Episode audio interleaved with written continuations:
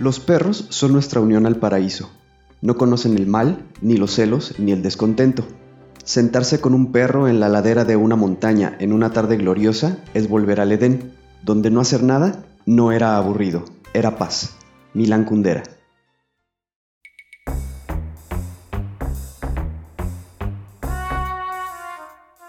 La cacería de historias continúa y no dejaremos escapar ninguna.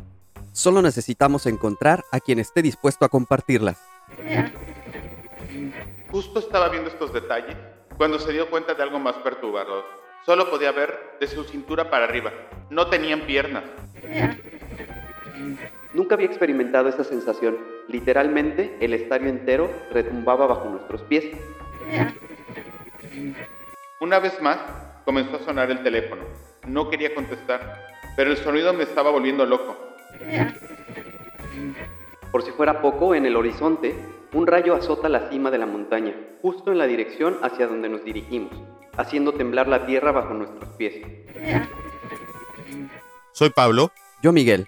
Y, juntos, somos cazadores de historias.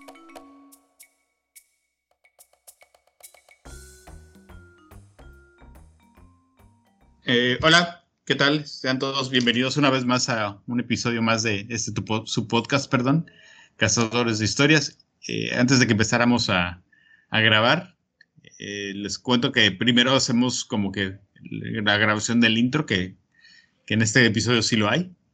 Y, este, y siempre lo, pues medio lo platicamos, ¿no, Mike? De todo. Y ahorita estábamos hablando un poquito de, de Milán Kundera, ¿no? Yo sí he tenido, bueno, la verdad es que además he leído un libro de él, Insoportable Levedad del Ser, pero creo que por la frase va, no va por allá, sino creo que, no sé si estoy equivocado, pero creo que esa vez vamos, a hablar de perros.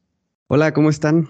Eh, pues sí, correcto. Eh, vamos a hablar de los perritos. Este, ya alguna vez hablamos o tuvimos una un episodio que hablamos sobre mascotas, pero ahí era mascotas en general. De hecho, había historias de gatos y de perros, si no me, si no me equivoco. Este episodio eh, vamos a irnos directo o enfocarnos con, con los perritos.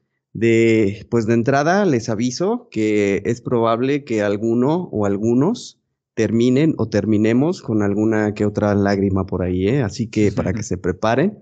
Y la verdad es, sí, de una vez, están a tiempo de antes de que empecemos. Y pues bueno, la verdad es que eh, escogí este tema porque, bueno, para cuando salga el episodio ya van a haber pasado algunas semanas, pero pues eh, todos eh, conocimos sobre las historias que sucedieron allá en, en Turquía y sobre todo pues para en relación aquí con México, pues de las de los binomios canímonos que, que, mandó tanto la Cruz Roja como el ejército mexicano para, para ayudar en la búsqueda. Entonces, a partir de ahí fue que eh, decidí hablar sobre, sobre este tema en particular, que son los perritos, y les traigo eh, dos historias. Y al final quiero hacer una mención especial, pero bueno, ya eso lo dejaremos para el final. Primero hablaremos de estas dos historias que traigo en un principio. Pues bueno, este, Adelante. La primera que les traigo se llama eh, La historia de Smokey. Eh, yo la obtuve a través de una eh, persona, bueno, o la escribió Germán Will. Entonces, empiezo con esta historia. Bill Wynn era un cabo del cuerpo aéreo del ejército de los Estados Unidos. A los 22 años, este joven, procedente de Cleveland, en el estado de Ohio, había sido enviado en 1943 a prestar servicio al Pacífico Sur y el Sudeste Asiático, el teatro de operaciones de la Segunda Guerra Mundial, donde su país, como integrante de los aliados, combatía contra las fuerzas japonesas por el dominio de diversos territorios de la región. El muchacho revistaba en la Quinta Fuerza Aérea dentro del Escuadrón 26 de Reconocimiento Fotográfico. Antes de la guerra se ganaba la vida como fotógrafo, y una vez reclutado cumplió también ese rol, esta vez desde el aire en el Pacífico Sur. Ahí realizaba misiones para tomar imágenes luego de un bombardeo o localizar pilotos sobrevivientes en territorio enemigo. Pero también, en su etapa previa al conflicto bélico, Bill había aprendido los rudimentos del adiestramiento de perros. Por eso parecía que el destino había hecho un trabajo fino aquel día de marzo de 1944, en que mientras el joven estaba metido de cabeza bajo el capó de un jeep que pretendía arreglar, escuchó los tímidos ladridos de un animalito que le resonaron cerca. Cuando se incorporó, el cabo Wynne vio, sumergida en los altos pastos del lugar, a una pequeña Yorkshire Terrier que le movía la cola. La había encontrado un colega en una trinchera en medio de la selva circundante. Estaban en la región próxima a Natsab, en el este de Papúa, en la isla de Nueva Guinea, territorio entonces perteneciente a Australia. La perrita estaba escuálida y famélica. Para colmo, como casi siempre tenía la lengua de fuera, uno de los soldados había imaginado que sufría calor y le había cortado el pelo con muy poca sutileza, por lo que el animal parecía una pequeña bestia desgreñada. Enseguida, Bill se apiadó de su aspecto y quiso quedarse con ella. Estaba de suerte, porque el sargento que la había encontrado estaba flaco de fondos por su afición al póker, y se la vendió. Entonces, por dos libras australianas, seis dólares con cuarenta y cuatro centavos de, de aquel entonces, el cabo se quedó con la cachorra, que entonces tendría aproximadamente un año. Le puso de nombre Smokey, y ahí comenzó su leyenda. Como este diminuto animal no había hecho una carrera oficial dentro de las Fuerzas Armadas, lejos estaba de ser considerada como un perro del ejército. No recibía comida, ningún tipo de atención especial. Por eso, Bill compartía con ella sus raciones y la cuidaba todo el tiempo. Dormían, por supuesto, en la misma tienda de campaña, donde Smokey acomodaba su pequeña anatomía de menos de dos kilos en la alfombra de fieltro verde. A poco de haberse producido el encuentro entre el animal y su dueño, Smokey comenzó a demostrar algunas habilidades. Si bien nunca supieron su origen exacto, al comienzo no respondía órdenes en inglés y tampoco parecía comprender a los prisioneros japoneses en WhatsApp que le hablaban en su idioma, pero la perrita empezó a mostrar sus singularidades. Yo empezaba a tocar la armónica y ella aullaba al ritmo de la música. Cuando dejaba de tocar y le pedía continuar, ella seguía aullando la melodía. Con esas cosas levantaba la moral de la tropa y me di cuenta de que era un animal inteligente como un látigo, relató el propio Bill Wine al medio local Mansfield New Journal, en una entrevista que dio en el 2018. El cabo comprendió también que el animal no temía a las misiones aéreas. En total, en su periodo de estadía en el Pacífico Sur y Occidental, Smokey voló junto a su dueño en unas 12 misiones de reconocimiento y rescate. La llevé en diferentes misiones por todas partes, relató el cabo. La primera vez, cuando tenía que sobrevolar Borneo, luego de un bombardeo sobre pozos petroleros, los muchachos empezaron a discutir acerca de quién se quedaría con la perra si a mí me derribaban, y entonces me dije, diablos, me la llevaré conmigo. La perrita toleraba impasible los viajes aéreos dentro de la mochila de su dueño, aunque tuvieran horas de duración. Sobrevolaron archipiélagos, selvas, manglares, ríos, pequeñas aldeas y mucho más. También, en el total de su tiempo juntos en la etapa bélica, Smokey y su propietario humano sobrevivieron unos 150 ataques aéreos y hasta un tifón, el Luis, cuando estaban en Okinawa, a poco de embarcar hacia Norteamérica, en octubre del 45.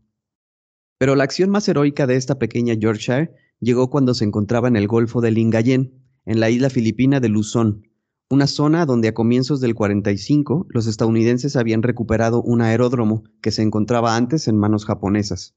Sin embargo, los asiáticos continuaban asolando la zona con constantes bombardeos para recuperar lo perdido.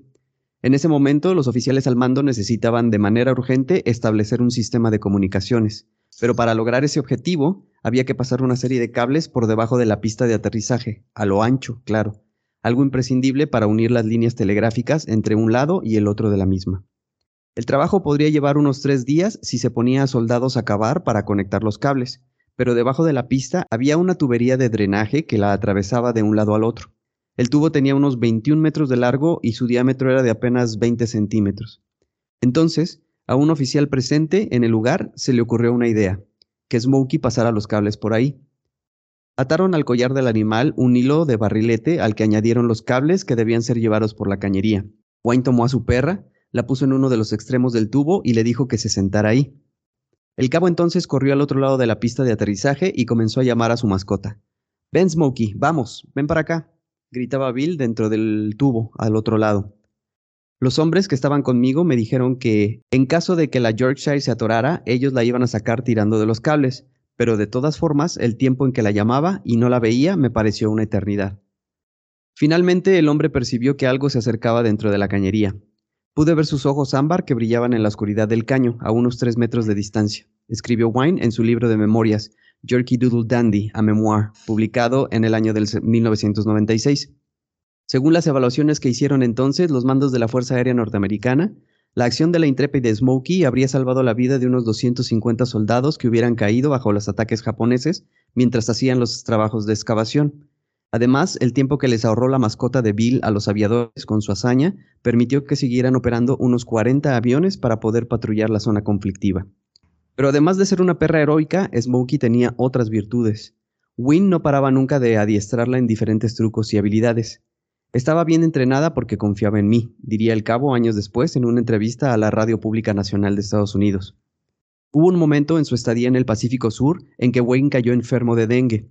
En julio de 1944 estuvo cinco días internado en el hospital de Campaña Estación 233 en Nueva Guinea, y allí descubrió que la presencia de su mascota, con su carácter vivaz y su carisma, era un motivo de distracción y alegría para el resto de los soldados convalecientes. El animal les provocaba un momento de alivio a sus pesares, tanto que, según lo cuenta un artículo sobre perros de guerra de la National Geographic, Smokey dormía con su dueño, pero por la mañana las enfermeras la venían a buscar para llevarla a visitar a los hombres heridos. Ella fue el primer perro de terapia, aseguraba Wine años después.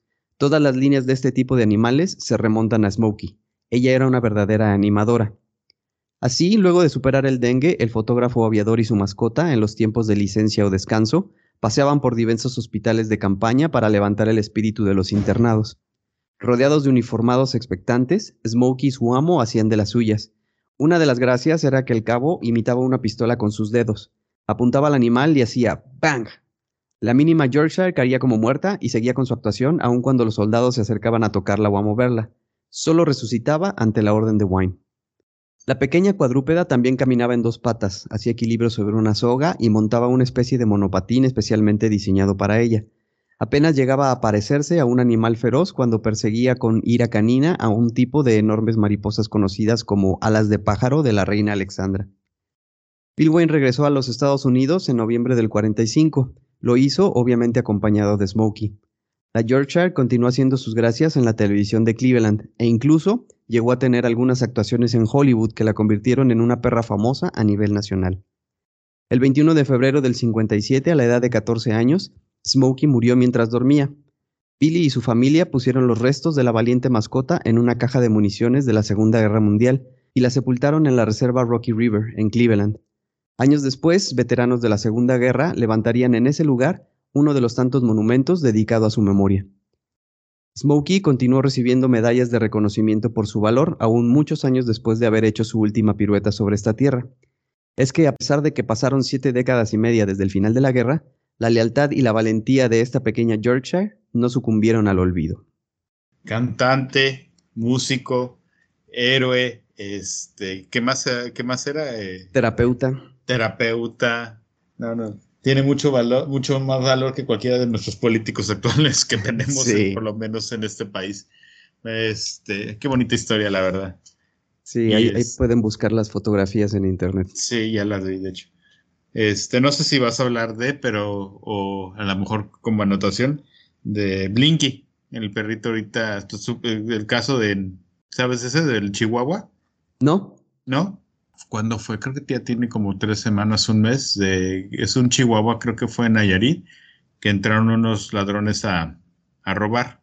Y este se metió a defender la casa de los ladrones. Y con un tridente de esos como de jardín, lo atravesaron. Y este, de hecho, pues hasta vi la fotografía del pobre, pero sobrevivió al ataque y se lo llevaron al hospital en la veterinaria tres semanas y pues perdió la, la batalla. ah, pero este, defendió su. Sí, de hecho puedes ah, googlearla. Hay muchísimos este, homenajes que está haciendo la gente en, en internet de una foto de, de, él, del perrito, o perrita, no me acuerdo si es Blinky, perrito o perrita, pero sí, también tiene mucho más valor que, que cualquiera de nuestros políticos actuales. Pero bueno, vámonos con la segunda historia.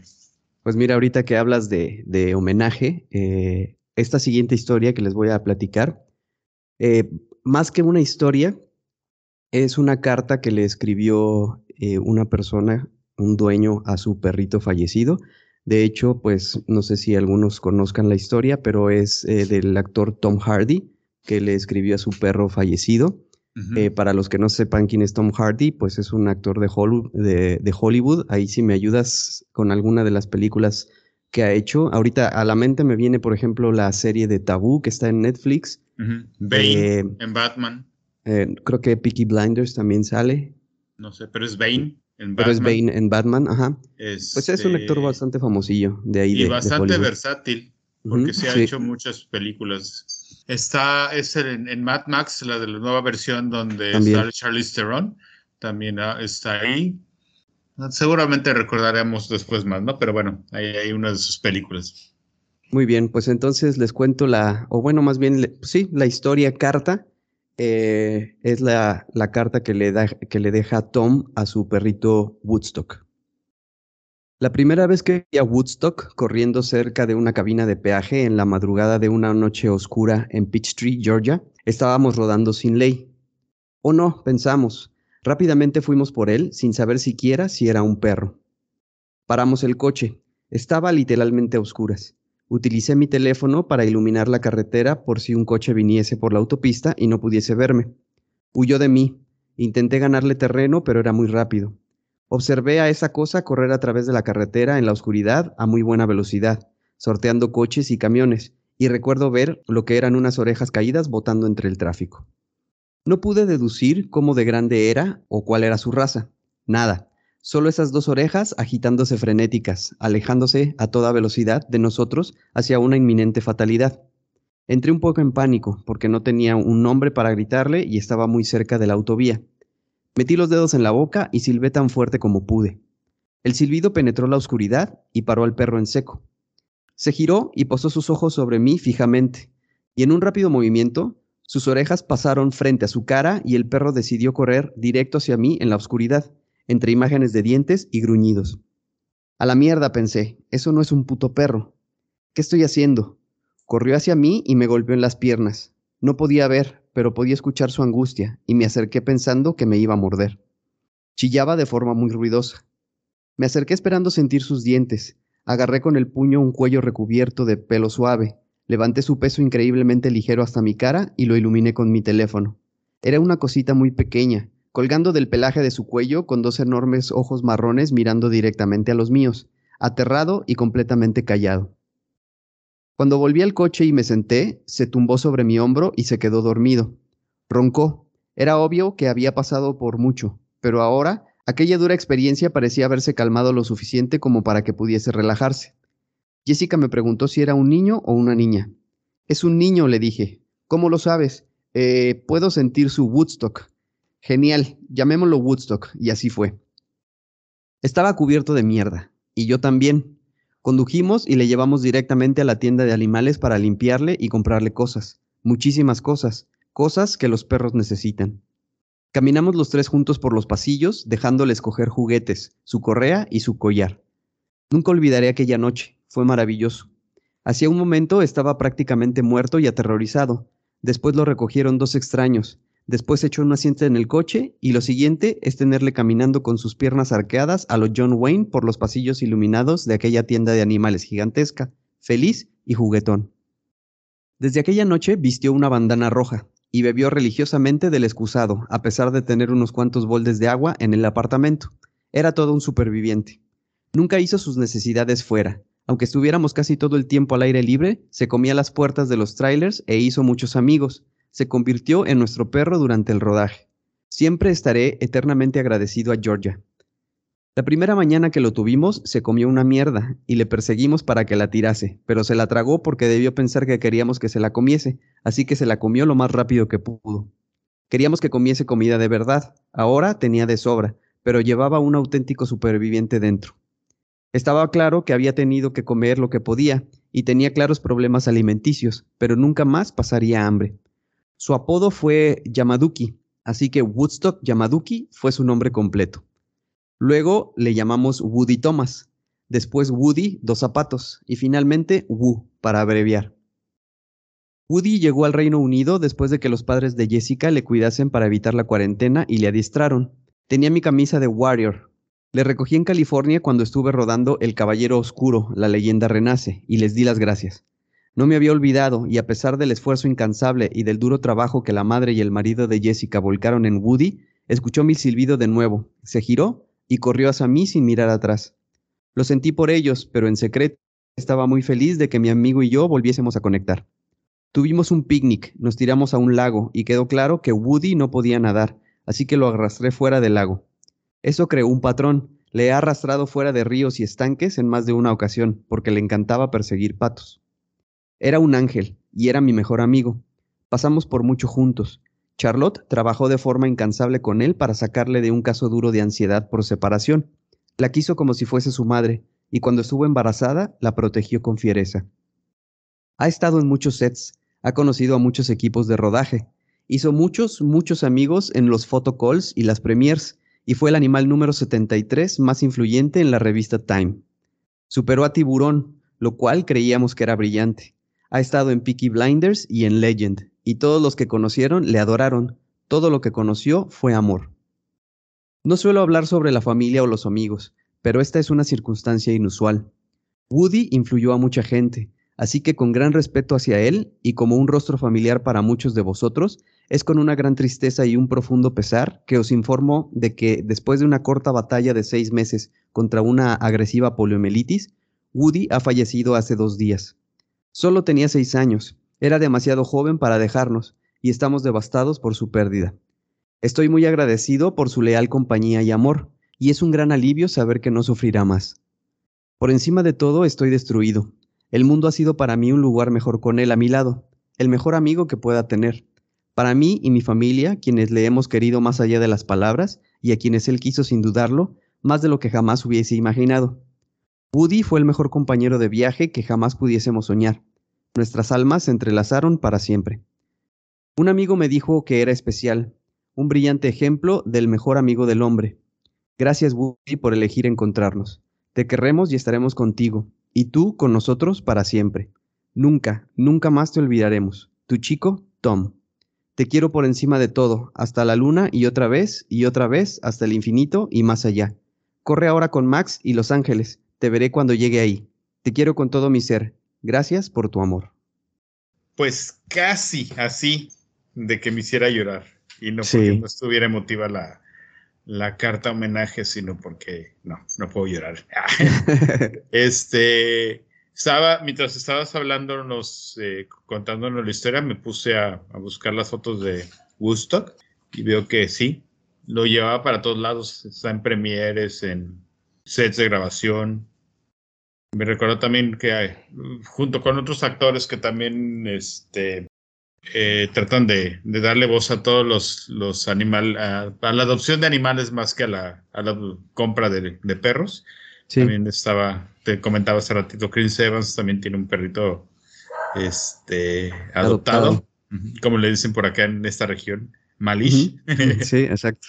este, y pues debe ser uno de tantos este, personas. Pues qué, qué, bonita historia y qué, qué difícil es pasar por, por la muerte de, de un De las mascotas, sí. Sí, sí, sí, pues de las mascotas en general. Pero bueno, creo que yo siempre he tenido perros, nunca he tenido otro tipo de mascotas, entonces creo que en lo personal sí tengo más afinidad con los perros por, porque me gustan, pero creo que cualquier mascota llega a llenar tanto a una persona que su pérdida sí es algo muy, muy, muy fuerte, ¿no? Y, sí. y bueno, a ver. Pues mira, este, ya nada más antes de que, de que nos despidas, como les comentaba en un principio, eh, haciendo un poco eh, la mención de lo que sucedió en Turquía, pues eh, todos conocimos de la historia de, de Proteo, de este perrito que, que, falleció estando por allá. Y les quiero leer rápidamente lo que dijo su, su entrenador, Carlos Villeda, eh, en el homenaje que le hicieron. De hecho, si pueden ver el homenaje, el video del pase de lista que hicieron eh, de Proteo, la verdad es que es súper, súper este, emocionante, súper conmovedor. Y lo que dijo Carlos Villeda, que era su entrenador, fue, quiero decirte que me siento muy orgulloso de ti porque siempre fuiste un perro fuerte, un perro trabajador que nunca te diste por vencido. Ahora solo me queda agradecerte por haberme traído, lamentablemente no vas a poder llegar conmigo. Siempre te estaré recordando. Todo México espero que te recuerde y que nunca te olvide. Algún día nos volveremos a ver. Y pues eh, solo para hacer la mención completa, eh, quiero, o bueno, queremos dedicarle el, el, episodio a estos perritos que fueron allá para Turquía. Eh, los nombres eran eh, Territorio, Timba, Barato, Balanceo, Pureta, Biosfera, Tardío, Kiara, Teología, Yuli, Balam, Orly, Rex, Eco y Proteo. Eco ya tiene una larga carrera porque ya ves que fue de los que estuvo también para los sismos del 2017. Sí, de hecho, y, por ejemplo, Balam y Orly son eh, hijos de uno de los perritos que mataron aquí en Querétaro, que envenenaron, que eran rescatistas de la, de la Cruz Roja. es, es, son hijos de, de, ese, de ese perrito. Sí, creo que mi mamá me lo comentaba el otro día que platicando de eso. Este, pues también no hay que olvidarnos de Frida, que es como que la más famosa de, de todas, ¿no? Y también ahorita recordando, hay un en Facebook, que es donde yo sigo a esta persona, hay una chica que, bueno, una señora que está en la Ciudad de México que tiene un santuario de, de animales. Y ahorita están concursando, no sé si cuando ya salga este episodio ya haya terminado el concurso, pero puedes votar, luego te mando también la liga en Facebook para uno de sus animales que se llama Pay de Limón. Está en una votación en, de Estados Unidos para que quien tenga mayor votos va a ganar un premio en efectivo que le va a ser de mucha ayuda para, para rescatar más animales y es pues votando a través de Facebook, ¿no? El caso en específico de este perrito, que también es un perrito rescatado, no tiene la mitad de sus piernas, de sus patitas delanteras, porque de cachorro fue pues, maltratado, si lo quieres decir así, por narcos.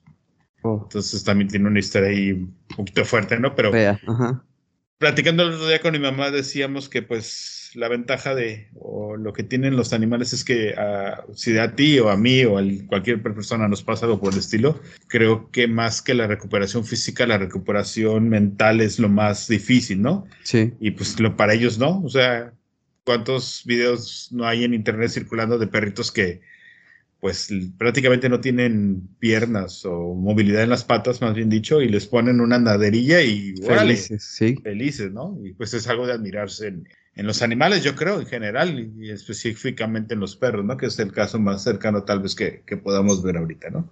Pues sí. Entonces ahí para quienes si nos escuchan o y siguen las votaciones abiertas, pues échenle una, una, googleen así, pay de limón, se llama el perrito, la verdad no recuerdo ahorita el nombre de la asociación que, es a la que representa. Incluso en esta semana vi que estaba en un noticiario de, en las mañanas, es la persona que, lleva el santuario, pues este, solicitando que voten. ¿no? no tiene ningún costo, no te cuesta nada, no nos cuesta nada ni nada. Al contrario, y sí creo que va ganando, hasta donde yo me quedé va ganando, y aún, pero aún así pues, pues no está de más, ¿no? Pues sí. Y pues bueno, qué bonito episodio el de hoy. La verdad es que estuvo emotivo. Y este, pues nada, a todos aquellos que, que tengamos mascotas y perritos en general, en especial, perdón, pues creo que nos va a encantar mucho. Y este, y pues nada, creo que me empiezo a despedir, ¿no? Les recuerdo, como cada episodio en nuestras redes sociales, si nos siguen en Twitter es Casi Historias P. El grupo en Facebook es creo donde creo que tenemos un poquito más de seguidores, es Cazadores Historias Podcast.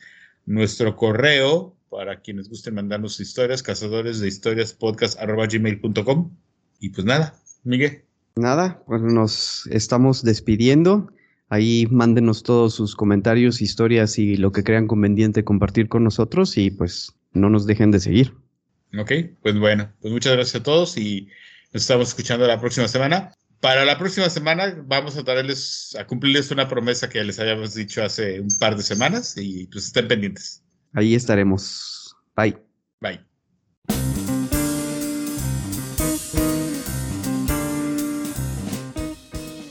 Porque la vida es una colección interminable de historias y todos tenemos una que contar, esto es Cazadores de Historias, el podcast.